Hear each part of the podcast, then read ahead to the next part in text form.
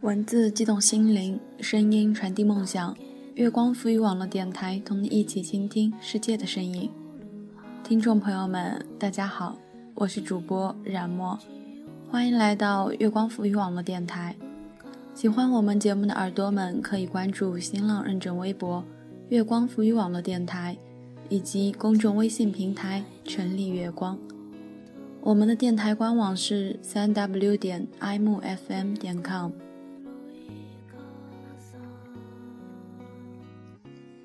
嗨，耳朵们，今天冉墨给耳朵们分享一篇文章，来自林小溪的《生活有多美好，取决于你对它有多热爱》。经常有朋友问我，你这样拼命累不累，值不值？不累是假的，但是累也有它的意义。我如今做的不过是努力生活。努力让自己变得更美好，不是为了讨好这个世界，而是为了取悦自己。如果不是因为家庭和孩子，我应该可以过得更好。正是因为家庭和孩子，我才应该变得更好。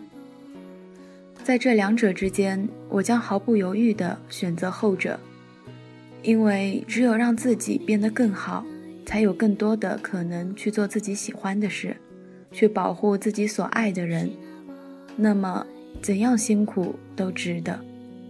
喜欢那一句话：“生活有多美好，取决于你对它有多热爱。”我应该算不上一个百分百的乐观主义者，但我依然希望可以朴素又温情地活着。比如每天带着小女儿去买菜，会和她一路唱着童谣，捡拾落叶。会和他一起分享半包零食。冬日的阳光照在我们身上，温度和力度刚刚好，幸福也刚刚好。在我的朋友中有骁勇的女子远走他乡，独自穿越密林；也有静美的女子，守着一方田园，整日和草木鱼虫谈天。平凡如我，每天围着灶台和小儿。在方寸之间打转，一颗心若不够沉静坚韧，又怎能真正的与生活温暖相拥？现实的艰难显而易见，但生活的美好也触手可及。总而言之，这个世界绝对值得你为它展露温柔。当然，人生有无数种可能，环游世界是一种生活。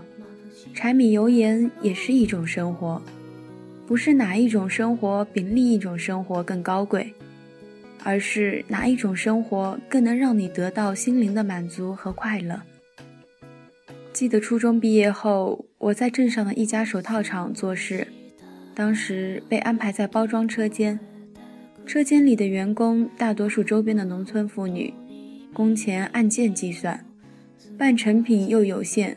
经常发生争抢，在那里我是年纪最小的一个，每天坐在角落里，只能包装出极少的成品。也是在那里，我看着有人打架，生生把另一个人的头发扯下来；看着有人为了偷厂里的一卷胶带，龇牙咧嘴地将其塞进腰裤里；也看着有人一边吃饭一边挠头，大片的头皮屑掉进碗里。现在想一想。是什么让我独自撑过那段清苦寂寞的岁月呢？应该是信念吧。因为我相信，在这个世界上，除了厚实的衣物、温暖的居所，可抵御岁月寒苦的，还有心底的信念和爱。十年前，我到邮局订阅某一期刊，希望有一天可以在上面看到自己的文章，哪怕是很小很小的一篇。五年前，我在书店里寻找一本书，手指触摸在一条条的书籍上，突然强烈的希望，某一天可以在书店里遇见自己的书。现在，我希望可以这样一直写下去，一直到老，我也希望有一天可以坐在阳光普照的书房里，与孩子们安静地度过一个下午。还希望有一天可以在乡下写字、酿酒、种菜、看花，与三两老友蹉跎。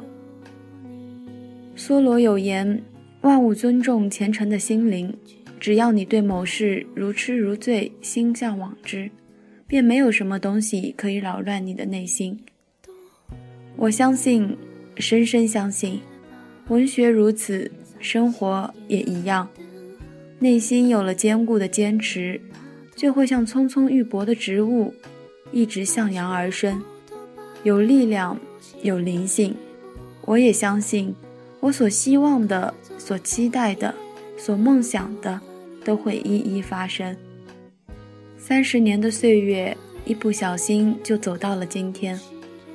我很庆幸今天的自己没有被从前的苦难和破灭所打倒，而是在经历过那些后，才真正懂得了生命的意义，可以用一颗温暖而从容的心引领脚步走得更远。永远相信美好的事物即将发生，唯愿美好与你一直在身边。感谢耳朵们的收听，更多精彩节目尽在我们的新浪微博“月光浮语网络电台”以及公众微信平台“城里月光”。我是主播冉墨，耳朵们如果有话题想要聊，有故事想要说，也可以私下找冉墨。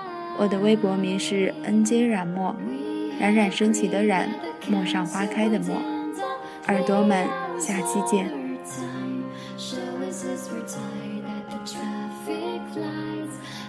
running late could apply